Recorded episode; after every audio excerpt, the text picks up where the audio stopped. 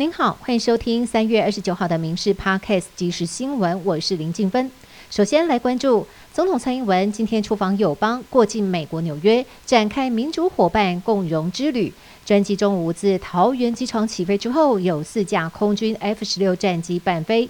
蔡总统在行前发表谈话，表示台湾作为全球经济的关键力量，会持续追求国家的共荣发展，会和友邦以及理念相近的国家进行更密切的交流，展开更广泛的合作。而随行的外交部长吴钊燮在专机上被问到，蔡总统会在美国见到谁？吴钊燮三缄其口，只有说美国有很多朋友，时间快靠近就会跟大家讲。另外，外传蔡英文过境美国时，将会有中国侨团抗议总统到访。吴钊燮表示，美国警方都会跟我们保持密切联系，应该没有问题。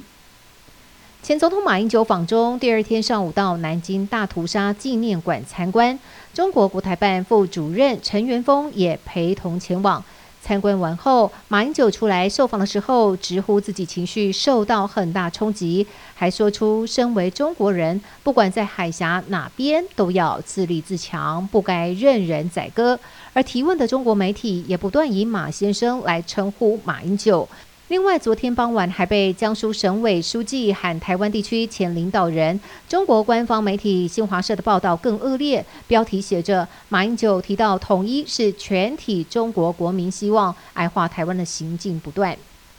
国民党前立委严宽恒上周才托人领表，要再战台中二选区立委，但检调接获检举，指出严家抛售杀戮豪宅，恐怕涉嫌假交易以及窃占国有地。二十八号检调大动作，搜索严家，并且带走严宽恒和妻子陈丽玲。漏夜侦讯之后，依照窃占、伪造文书等罪嫌，谕令各以一千万元、五百万交保候传。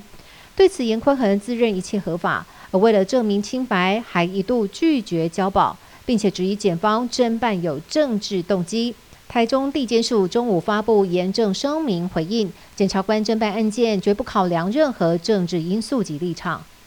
这个月七号，在台中港离岸风场一处风机平台，被人发现有一具男性干尸。没想到两周内，海巡队陆续发现了十六具半裸的男女浮尸。由于城市地点分布在台中、云林、台南、高雄，地点广阔，其中两具确认为越南籍男子。警方怀疑背后可能是人蛇集团所为，目前正组成专案小组厘清案情。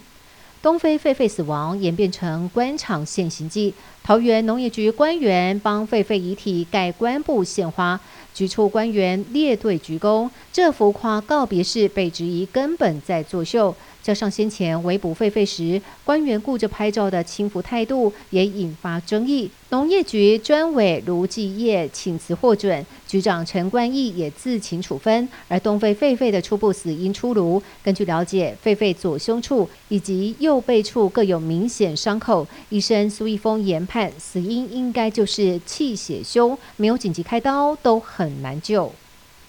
为了缓解国内用蛋需求，农委会三月底之前进口七百万颗鸡蛋，并且向加工业者调度两百八十万颗，经过洗选之后送往量饭店以及超市贩售，每一颗售价落在七元之内。开卖第一天就吸引了不少民众排队抢买，甚至开卖短短十分钟就全数被抢光。从四月开始，每个月还会进口三千万颗鸡蛋，希望能够让供需平衡，疏解蛋荒。